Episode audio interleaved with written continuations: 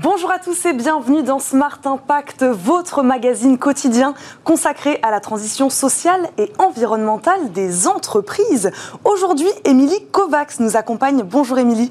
Bonjour Eva, comment ça va? Ravie de vous retrouver avec nous à la présentation de cette Je suis émission. ravie aussi. euh, Vous êtes toujours bien sûr rédactrice en chef d'Ecopo. Ecopo.fr, média expert de l'économie responsable. Ravi de vous retrouver, Émilie. Au sommaire de cette émission, le grand entretien comme tous les vendredis et cette semaine, c'est Hélène Valade, présidente de l'ORS et directrice développement environnement du groupe LVMH qui sera sur notre plateau.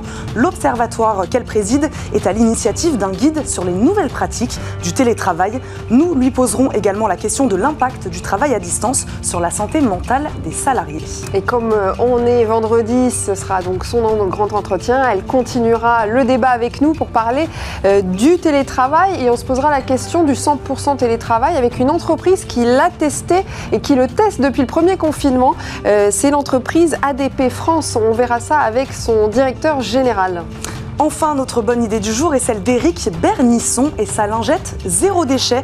Spécialiste des produits de nettoyage industriel, ce chimiste a conçu une lingette capable de nettoyer l'intérieur et l'extérieur d'une voiture avec un seul et même morceau. Fini l'eau, fini les produits chimiques. Il viendra en fin d'émission nous présenter sa solution. Mais d'abord, c'est bien sûr donc le grand entretien.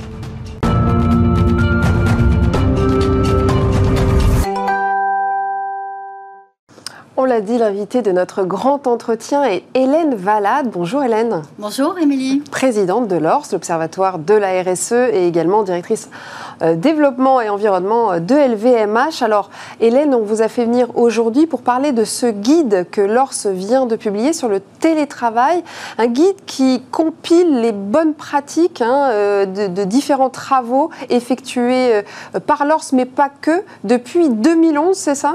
Absolument. On, on voit bien que cette tendance du télétravail a été accentuée euh, par la crise. Il y avait déjà euh, presque 38% des Français qui euh, utilisaient le télétravail avant la crise et maintenant on, on évalue à peu près 40%, en tout cas dans le secteur privé, euh, des, euh, des personnes qui sont en télétravail. Donc on voit bien que cette crise a renforcé une tendance qui renvoie euh, évidemment à répondre à la situation euh, d'urgence dans laquelle nous sommes encore, mais qui au-delà ça euh, renvoie aussi à apporter des réponses à la volonté de concilier davantage euh, vie professionnelle et vie euh, privée, et puis au fond à se diriger vers d'autres formes d'organisation du travail, peut-être davantage dans des tiers-lieux également, ou bien d'imaginer pas simplement le télétravail en tant que tel, mais les tâches qui peuvent être réalisées ailleurs que dans l'entreprise. Donc autant de transformations euh, qui sont à l'œuvre en ce moment et qu'on a essayé dans ce guide, en effet, d'analyser. D'abord en analysant l'évolution de la législation, puisqu'il y a eu un accord national euh, Absolument. interprofessionnel euh, qui a été signé en, en décembre dernier et donc euh, qu'il faut savoir lire et interpréter. Et puis après, en permettant aussi à nos membres d'échanger leurs bonnes pratiques. Il y a à peu près 800 euh, accords télétravail qui ont été signés pendant cette période. Ouais, donc c'est c'est énorme. c'est- c'est- c'est assez énorme, qui s'encastrent ou non d'ailleurs dans des accords préexistants, mais enfin tout de même. Euh, D'autres sont à- en, en cours en ce moment, 300 à peu près, si mes informations sont bonnes. Donc voilà, comment euh, permettre aux membres de l'ORS d'échanger aussi euh, sur ces rédactions euh, d'accords, et puis de, de voir au fond où sont les, les écueils à éviter. On voit qu'il y a quelque chose qui est en train de se passer autour de la clarté. Les salariés ont besoin que les choses soient claires. Hélène Valade, de vous en êtes persuadée, c'est du domaine, en tout cas c'est de la responsabilité sociale et sociétale, cette question du télétravail? Ça Alors- relève du domaine de la responsabilité sociale et sociétale Oui, ça, ça relève de, ça relève d'abord de l'organisation du travail. En- après, ça rejoint euh, cette vision justement de l'entreprise qui n'est plus simplement en silo. Et, et votre question est intéressante. C'est pas simplement une, une, euh, il me semble, hein, un sujet de ressources humaines, mais aussi un sujet d'impact sur l'environnement euh, du travail en tant que tel. On voit bien, et l'ADEME a fait de très belles études pour apprécier si le télétravail était enfin en tout cas favorisait un impact plus favorable sur l'environnement. Et c'est clair, d'ailleurs c'est une, des rares fois où les choses sont d'une clarté euh, euh, très forte, où on voit bien que le télétravail, parce qu'il supprime le- le- la mobilité, euh, eh bien, Le un trajet pour des millions de- pour des millions de salariés? Même s'il y a des effets euh, rebonds, c'est-à-dire il y a aussi le chauffage qu'on utilise chez soi pendant qu'on pendant qu'on télétravaille, etc. Mais tout, tout additionné, l'impact est, est, positif. Donc c'est aussi une affaire de responsabilité d'entreprise et c'est probablement un des sujets qui incarne bien ce qu'est la responsabilité sociétale de l'entreprise, puisque là, on, voit bien que le sujet touche euh, différents types de responsabilités. Oui, d'ailleurs, le guide le met bien euh, en valeur, hein, de met, d'ailleurs plusieurs enjeux euh, du télétravail en valeur. Alors, il, il dit que c'est une réponse à des problématiques économiques, une question de marque employeur, l'attractivité des territoires aussi, via l'instauration de tiers-lieux et de bureaux satellites, un levier sur les impacts environnementaux, vous venez de le dire, et en cas de crise sanitaire, une réponse, on l'a vu euh, avec ce qu'on vit en ce moment, à l'obligation de santé sécurité de l'employeur. Euh, est-ce que les chefs d'entreprise sont bien conscients de l'ensemble de ces, de ces enjeux finalement et qu'ils ne se disent pas que c'est juste euh, justement une question de santé sécurité justement? De plus en plus. je pense qu'il faut qu'on en fait, qu'on apprécie ce sujet en fonction de, l'actualité qu'on vit. On est encore en situation de crise et d'ailleurs, l'accord de, de, décembre le montre bien. C'est-à-dire que le, premier sujet, c'est quand même d'avoir un plan de continuité de l'activité et, d'organiser les modalités de, télétravail autour de ce plan de continuité d'activité. Mais ce qui importe aussi les dirigeants aujourd'hui, euh, c'est de voir l'impact de ce qui est en train de se fabriquer comme mmh. nouvelle façon de faire en ce moment pour la suite. voilà. Est-ce que ça va perdurer? Est-ce que euh, les attentes vont rester aussi fortes? Je, pense qu'on en apprend quelque chose de nouveau tous les jours. Et je pense qu'il y a eu un grand engouement de la part des, euh, salariés eux-mêmes, donc ceux qui pratiquaient euh, le télétravail au début. Je, pense qu'on est en train de, de réaliser que c'est pas la solution magique non plus. Et qu'il y a en effet. Euh, on fait face encore à des réticences quand même de la part des salariés. voilà, à des réticences ou, ou euh, à, la, à la conséquence déjà palpable de la pratique en tant que mm. telle, et notamment sur l'isolement, sur le stress que ça peut générer. Voilà. Donc, ça n'est pas une solution euh, qui est 100% parfaite, et c'est probablement en fonction de ça, en fonction de ces différents niveaux de, de, perception, qu'il faut imaginer la suite. Et donc, vous m'interrogez sur cette prospective, moi je pense que ça sera très hybride. Et, je pense qu'il y aura une agilité beaucoup plus forte par rapport à la vision du temps de travail euh, dans, les entreprises, mais je pense que la durée du nombre de jours télétravaillés dépendra fortement à la fois des activités, des cultures des entreprises et de la volonté euh, des salariés eux-mêmes. Donc l'hybridation entre physique euh, et présentiel, de manière à répondre à la fois à un enjeu environnemental et un enjeu de bien-être. Hélène Valade, vous en parliez un peu tout à l'heure. Comment, en tant que chef d'entreprise ou manager, on s'assure du bon équilibre entre euh, vie professionnelle et vie personnelle. C'est tout l'enjeu hein, du télétravail. C'est tout l'enjeu, c'est-à-dire l'accompagnement managérial du télétravail. Et dans le guide, on donne beaucoup d'exemples justement d'accompagnement un peu différent par le management euh, de ces pratiques parce que euh, c'est une question qui revient en permanence. Comment, pour un manager euh, à distance, aller identifier les personnes qui sont quand même en souffrance, isolées par exemple? Bon. Et puis, comment, au fond, manager des choses davantage au résultat qu'aux moyens Parce que c'est aussi toute la question d'évolution managériale dans un certain nombre d'entreprises qui est, qui est capitale. Oui, donc comment accompagner les managers pour qu'eux-mêmes euh, s'en sortent dans cette gestion vraiment différente au fond de, leur, euh, de leur job. Je crois que dans le guide, euh, l'ORS préconise six recommandations, c'est ça Absolument, oui. Ouais. Et notamment que, qui ne s'adressent pas à tous les salariés, en fait. Ça dépend du poste euh, aussi. Oui, oui, oui, oui. Et puis les recommandations en tant que telles sont de nature très variée. Mais la, première, c'est celle de la clarté. Mm. Et donc, du coup, euh, d'imaginer le télétravail en fonction des activités, des missions. Mm. Est-ce qu'il y a des missions qui sont télétravaillables, euh, d'autres qui le sont peut-être moins? Et, en fonction du fait de repartir au début, quoi. Voilà, déterminer les missions de travail, comment organiser le télétravail en fonction de cela. Mm ça, ça nous paraît capital. L'accompagnement managérial euh, l'est également. Et puis la distinction entre situation de gestion de crise mmh. et télétravail dans un temps normal, avec des choses sur lesquelles on a on, a proposé un certain nombre de recommandations, en effet, notamment pour régler des situations de salariés aidants. Vous savez que ça, c'est une thématique qui monte de plus en plus dans les entreprises, ces salariés qui ont besoin de temps pour accompagner leurs parents malades ou leurs parents en difficulté.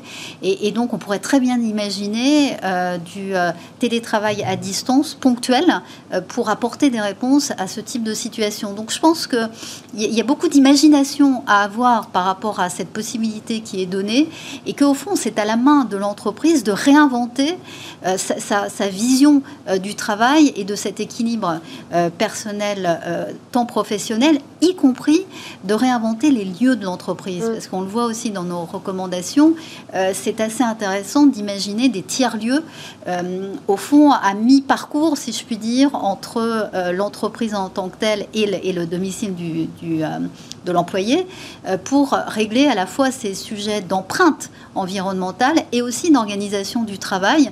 C'est une façon de répondre d'ailleurs à l'isolement, parce que dans ces tiers-lieux, on n'est jamais tout seul. Euh, et donc, ça peut être des formules intéressantes. Donc, hybridation et imagination. C'est ça, dans ce guide, vous nous donnez quelques clés, mais tout est possible et beaucoup de solutions, en tout cas, sont, sont envisageables. Merci Hélène Valade, vous restez bien sûr avec nous pour le débat RSE.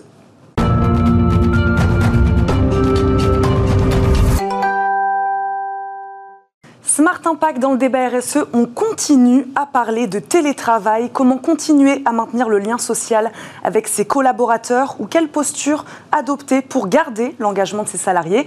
Hélène Valade, directrice développement environnement du groupe LVMH et présidente de l'ORS, est toujours avec nous. Et Carlos Fontelas de Carvalho, président d'ADP en France, nous a rejoint en visioconférence. Bonjour. Bonjour. Ma première question sera pour vous.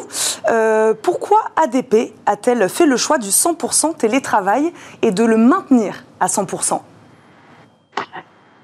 Bon, merci pour cette opportunité. Donc, le choix, le choix, il vient de cette euh, situation de crise sanitaire. Euh, et, c'était très, très important dès, le, dès l'annonce de notre président de la République de, de, premier confinement, euh, euh, de partir dans une situation où la sécurité et la santé de nos collaborateurs étaient garanties. Après aussi, euh, en étant garant des données de nos clients, ça nous oblige à se préparer au pire. Et, euh, nous, en tant qu'éditeurs de la paye, en faisant la paye en France à plus de 3 millions de salariés du secteur privé, euh, on est obligé de déjà avoir organisé chaque année des journées de plan de continuité d'activité où chaque collaborateur est invité à faire le travail pour vérifier qu'en cas de catastrophe naturelle, catastrophe informatique, aux catastrophes sanitaires, et c'était le cas, les outils fonctionnent et que nous puissions assurer une vraie continuité de service. Or, c'était le cas. Et donc, euh, dès le départ, parce que nous étions préparés, on a envoyé euh, euh, tout le monde pour travailler depuis chez lui. Et donc, en, dotant les collaborateurs des bons outils, parce que ça c'est super important aussi, télétravailler, télétravailler c'est pas pour ceux qui veulent, c'est ceux qui peuvent le faire. Et donc, à la fois, il était très important de donner des moyens de travailler correctement, et aussi, en même temps, de protéger ces mêmes données de nos clients, de nos clients pardon, car la sécurité des données, c'est le cœur du métier d'ADP. Et donc, euh, le choix encore d'être en télétravail, et attention, nous sommes en télétravail pour un choix en ce moment à 100% dû à la crise sanitaire, parce qu'on veut retourner au bureau, mais car cette sécurité et santé, je vous dis, le retour à normal ne se fera que quand nous aurons la certitude qu'ils pourront revenir dans des conditions de sécurité optimales. Effectivement, c'est hyper intéressant d'avoir votre témoignage. Hein. Je rappelle que donc euh, ADP est spécialiste dans le monde hein, de solutions de ressources humaines et donc ça représente 57 000 salariés dans le monde qui sont entièrement en télétravail également. En France, ça représente donc depuis 11 mois 2300 salariés en France. C'est quand même euh, pas rien. Hein. Euh, donc justement, comment, quel recul vous avez, j'allais dire, depuis ces 11 mois, peut-être sur les choses qui ont moins bien marché aussi puisqu'on a envie de savoir est-ce que c'est question de lien euh, euh, social justement Est-ce qu'il euh, il y a des salariés qui se sont plaints de cette situation aussi? Bon, oui, il y a un petit peu de tout. la vérité, c'est qu'aujourd'hui, ça se passe bien.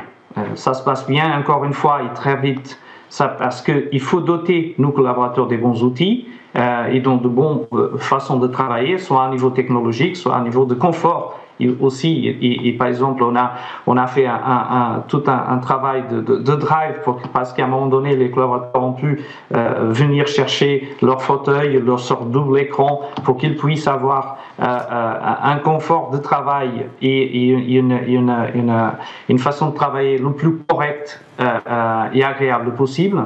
Mais bien sûr que la situation aujourd'hui, c'est une situation qui commence à, peser sur, euh, sur la façon de travailler de tous nos collaborateurs. On a fait même une expérience d'un site pilote dans le mois, dans le mois de septembre et, euh, début du mois d'octobre, où il a eu euh, quelques salariés qui ont venu travailler, mais ils ont trouvé le lieu de travail vide et venir travailler à 10%, 15%, c'est la même, c'est pas la même chose que venir à travailler quand on est tout, le monde là. Et il avait quelques travailleurs et quelques collaborateurs qui ont dit même, si c'est pour venir comme ça, je préfère travailler à la maison.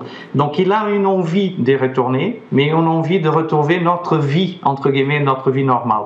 Et donc pour le moment, on, pensait qu'en termes d'organisation, encore une fois, en termes de sécurité, en termes de productivité de la personne même, en termes d'organisation de sa propre vie et équilibre euh, travail et, vie personnelle, de continuer dans cette télétravail, mais en espérant qu'ils nous sont préparés à nouveau pour retourner au bureau, soit au niveau de la signalétique, soit en fonction de, toute l'organisation d'espace, de la maintenance de la climatisation. Tous les sites sont préparés pour que si demain serait possible, tout le monde pourrait euh, y retourner au bureau, mais pour le moment, on, continue à décider que c'est la, façon plus euh, sécure de, euh, maintenir cette mode de télétravail à 100%. Hélène Valade, qu'est-ce que vous pensez de ces entreprises qui ont fait le choix du 100% télétravail depuis mars dernier hein? Comment maintenir, pas facile de maintenir le lien avec des, avec des travailleurs qui ne sont pas revenus depuis des mois? Je pense que c'est très lié tout de même au, secteur d'activité de, de, ces entreprises et que mmh. voilà, c'est une, une, réponse à, cette situation de crise. Je pense que c'est très intéressant parce que c'est un laboratoire au fond de nouveaux comportements, de, nouveaux, de, nouvelles pratiques. Mmh. Et, et, là, ce que je retiens, euh, c'est qu'au fond, lorsque l'on revient et qu'il n'y a personne euh, dans, les couloirs et dans les bureaux, on se demande si on est encore dans une entreprise. Donc en creux, ça montre bien que l'entreprise c'est un collectif mm. et qu'au fond, il, va falloir se, débrouiller pour privilégier euh, cette façon d'être ensemble euh, qui, est quand même au cœur de ce qu'est une entreprise. C'est pour ça qu'on parle beaucoup maintenant d'hybridation, mais, mais cette crise a permis au fond de tester un certain nombre de nouvelles solutions et, et je pense pense que c'est ça qui est intéressant. Maintenant, il va falloir qu'on en tire les conclusions pour l'après. Et vous disiez aussi, monsieur, à très juste titre, qu'il y a eu un engouement au début. Euh, c'est-à-dire que voilà, c'était euh, c'était presque extraordinaire au fond de pouvoir euh, travailler uniquement chez soi. Et puis et puis on en revient. Mm. Enfin, la vérité c'est ça, hein, c'est que les perceptions se modifient quand même fortement et que l'on vit très concrètement les limites d'un télétravail total. Donc voilà, donc il va falloir qu'on en tire les conséquences pour la suite. Et on parlait, Hélène euh, Valade, du rôle sociétal que jouait euh, le salarié. C'est vrai que ça pose un peu ces questions-là, hein, le télétravail aussi. Euh, comment, c'est vrai qu'on parle beaucoup de deux semaines, de quatre jours, donc il y a plein de choses sous-jacentes hein, sous, ce thème-là. Mais j'aimerais avoir votre point de vue, Hélène, sur cette capacité qu'a les managers justement à considérer l'implication sociétale du salarié au profit, j'allais dire, de, de l'entreprise en fait. Oui, alors derrière la mobilisation sociétale d'un salarié, il y, a, plein de facettes. Il y a sa, présence dans l'enceinte de l'entreprise, justement pour embarquer, pour euh, aller dans le sens de cette transformation qui est vraiment au cœur de la RSE. Et puis il y a le salarié au cœur de, son territoire, à la fois d'entreprise, mais aussi privé, qui lui-même peut être ambassadeur d'un certain nombre de nouvelles pratiques. Donc c'est tout ça qu'il faut prendre en compte lorsque l'on réfléchit à ces nouvelles formes de travail. Carlos Fontelas de Carvalho, vous êtes toujours euh, avec nous. Comment vous, vous êtes assuré avec tous ces salariés euh, de faire corps, justement, avec des salariés que vous ne voyez plus depuis, depuis des mois? Comment on fait corps? Comment on fait entreprise? Oui, c'est une très belle question. Euh, avec beaucoup de communication, beaucoup d'accompagnement, c'est super important ça. L'accompagnement, soit de management, soit entre les équipes une, proactivité de faire en sorte que tout le monde participe, que tout le monde est pris en compte. Euh, c'est très important peut-être plus que jamais la, fonction de leader pour, pour voir le sentiment de l'équipe, cet épanouissement du collectif, il est présent. et après aussi, et c'est ça que j'ai noté, c'est l'esprit de mission. Euh, la, façon comme l'entreprise euh, preste ses services à ses clients, la façon que le feedback les clients nous donnent aussi, qui était extraordinaire. Donc, on a eu des très bons, des très bons retours de nos clients par rapport à notre réactivité. Ça a donné une motivation à, à que nos collaborateurs sentaient qu'ils avaient une mission à accomplir. Ils avaient une fierté d'appartenance à l'entreprise pour dire cette situation est temporaire. Il faut euh, euh, euh, la traverser et on va la traverser ensemble. Donc, beaucoup d'accompagnement, beaucoup de dialogue, il ne faut pas oublier des communications, d'enquêtes régulières de l'état de la santé du collectif, des dialogues avec les élus, très important, les intégrer dans cette, dans cette mode de, de, de, de, communication est très important, il était abordé là, juste, juste là. Bien sûr qu'en tant que dirigeant, on doit réfléchir aujourd'hui plus globalement au lieu de travail. Euh, que doit-il apporter aux collaborateurs? On doit repenser les espaces, ces modes de travail, pour en faire un véritable lieu d'épanouissement. Parce que il, aura certainement une vraie, je dirais même, révolution liée au, télétravail. Et donc, il a un certain nombre de questions associées à cela, mais il faut euh, euh entre la situation de crise actuelle et le télétravail en situation normale. Et là, c'est très important. Mais je dirais, je reviens sur votre question, beaucoup de communication et un accompagnement très très très serré avec, avec l'ensemble de l'équipe. Hélène, on le disait, hein, le lieu de travail a vraiment, euh, est en train de changer. Absolument. Mais, mais, je reviens aussi sur une chose qui me paraît très importante, c'est la capacité des salariés en télétravail à s'adapter à des clients eux-mêmes euh, en télé quelque chose. Mmh. Bon, et, et, je pense qu'on ne le dit pas assez, notamment euh, les vendeurs, les commerciaux dans tous les secteurs d'activité qui ont appris, avec une résilience quand même qui est assez notable, au fond, à, à avoir une relation avec leurs clients d'un genre totalement nouveau parce que essentiellement euh, numérisé, enfin virtuel, virtualisé. Euh, et, donc je trouve que cette capacité à avoir euh, appris cela aussi rapidement, ça, change tout de, la relation quand même, hein, notamment dans, tous les métiers de la vente, du commerce, etc. Donc voilà, moi je me permets un petit chapeau au passage. Et on a envie de savoir les émissions de CO2 économisées, l'énergie aussi économisée. ADP, ADP, a dû faire des records, non? Plein d'enjeux, plein d'enjeux là-dessus. Merci beaucoup Hélène Valade de nous avoir accompagnés dans ce grand entretien et dans ce débat. Merci Carlos Fontelas euh, de Carvalho d'avoir débattu avec nous également aujourd'hui.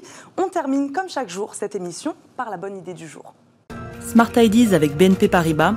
Découvrez des entreprises à impact positif.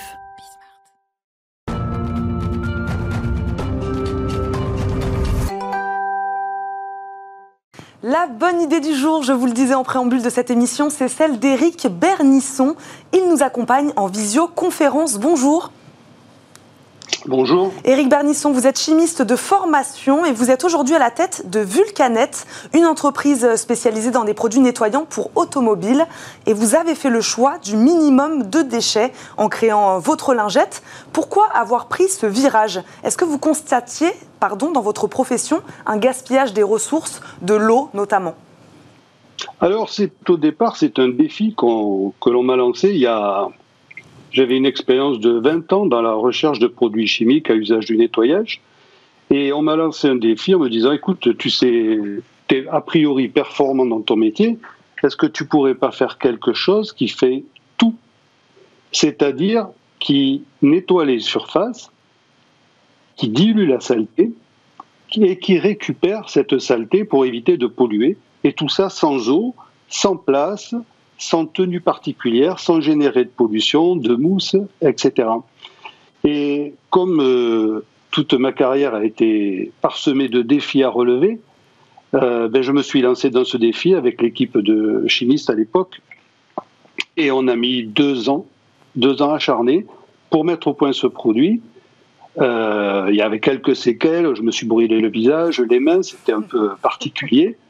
Et, et, donc, au bout de deux ans, euh, on était quasiment à abandonner le projet parce que c'était réellement. Ça, on avait tout essayé. Puis, vous savez, parfois les choses arrivent d'une façon très étrange. Et c'est en regardant une fleur. Alors, il n'y a aucune commune mesure entre la chimie et la fleur. Mais c'est en regardant une fleur que m'est arrivée une idée totalement saugrenue. Et le produit a marché. Et depuis, on est exactement, et ça va faire. Euh, c'était en 2008, donc ça fait quand même quelques années. Et, depuis, le produit a tout jamais changé dans la conception. Il a évolué sur sa formulation, mais dans la conception, c'est le même principe. Alors Eric Bernisson, justement, est-ce que vous pouvez nous expliquer en quoi votre lingette est écologique? Est-ce que les produits donc sont biodégradables? Parce qu'on peut se dire, c'est vrai, ah mais c'est une lingette, c'est pas biodégradable. Donc expliquez-nous euh, comment les produits, les matériaux euh, sont écologiques. Alors l'ensemble des produits qui rentrent dans la composition de Vulcanet, qui est une formule, vous vous doutez, totalement secrète, euh, sont des produits qui sont biodégradables. Le principe de le principe, c'est on se sert d'un textile. Ce textile, visuellement, s'apparente à une lingette. Mais cette lingette est, tissée d'une façon très particulière, dans le sens qu'elle récupère la saleté, et au fur et à mesure qu'elle récupère, elle va gonfler, s'épaissir pour capter cette salissure. Et une fois que la, la lingette est pleine de cette salissure, que ce soit des moustiques, du goudron, de la poussière, des cailloux, euh, tout ce qu'il peut y avoir sur une surface, ben, cette lingette, vous allez la jeter. Mais nous concernant, vous ne pouvez pas la jeter dans un dans la nature. après, ça va dépendre de la volonté de l'utilisateur. Si c'est quelqu'un qui a aucune conscience de la nature, il va faire n'importe quoi. C'est au même titre que quelqu'un qui se sert un fusil pour aller à la chasse. Il peut faire n'importe quoi. On peut la laver, cette lingette? Non, du tout. Alors cette lingette, une fois qu'elle est saturée, qu'elle a récupéré tous les polluants, vous la mettez dans les déchets de poubelle, dans la déchet poubelle. La poubelle, je crois que c'est la bleue, le retraitement des déchets. Et c'est tout. Donc vous ne générez aucune consommation d'eau. Vous savez que pour nettoyer une voiture, est-ce que vous savez que la quantité d'eau que l'on utilise se situe entre 200 et 300 litres d'eau? Cette eau-là est additivée de détergents, autant biologiques soient-ils, qui ont déjà dilué plein de polluants. Et ces polluants-là vont aller dans la nature ou dans les stations d'épuration. Avec notre textile, cette serviette plutôt, hmm. nous allons récupérer la saleté et la mettre dans un bac à déchets qui sera traité conformément à des déchets. Merci Eric Bernisson. Je voulais vous poser la question euh, de votre succès cette année, hausse de 20% de votre chiffre d'affaires en 2020. Vous avez même embauché trois jeunes, mais il nous reste trop peu de temps. Je vous dis merci beaucoup d'avoir euh, répondu à nos questions aujourd'hui dans Smart Impact. C'est déjà la fin de votre émission. Émilie, je vous dis à très bientôt. À très bientôt Eva. Ravi un plaisir aussi. Bah, c'est un plaisir partagé. Nous on se retrouve lundi bien sûr pour votre rendez-vous quotidien de la RSE. Très bonne journée et très bon week-end sur Bismart.